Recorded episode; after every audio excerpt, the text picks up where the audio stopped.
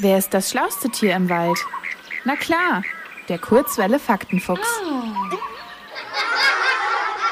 Ob du traurig bist, Hunger hast oder stinksauer bist, jedes Gefühl und alles, was du machst, kann durch ein Emoji beschrieben werden. Aber was hat es mit diesen Emojis eigentlich auf sich?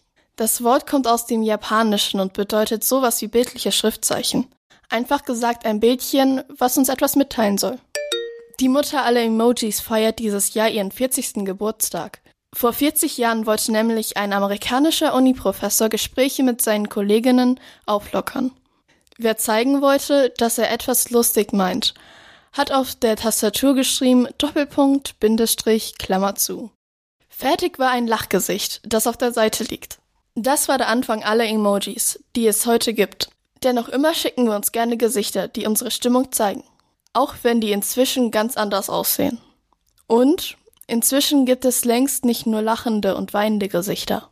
Oft werden mehrere Emojis aneinandergereiht und so ein Satz gebildet.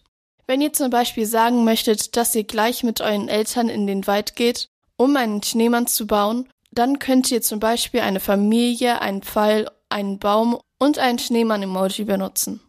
Jeder kann übrigens Vorschläge machen, welche Emojis es neu geben soll. Einmal im Jahr trifft sich ein Team, das aus Menschen aus verschiedenen Ländern zusammengesetzt ist. Und diese Menschen entscheiden dann, welche Emojis es geben wird und wie genau die aussehen sollen. Dabei achten sie darauf, dass die Zeichen eindeutig sind, so dass die meisten Menschen auf der Welt sie verstehen können. Der Tag, an dem die meisten Emojis verschickt werden, ist Silvester. Am häufigsten verwendet wird da das Kleeblatt, dicht gefolgt vom Schweinchen. Ihr wollt auch ins Radio? Dann macht mit bei der Kurzwelle. Schreibt einfach eine E-Mail an radio@feuerwerk.de.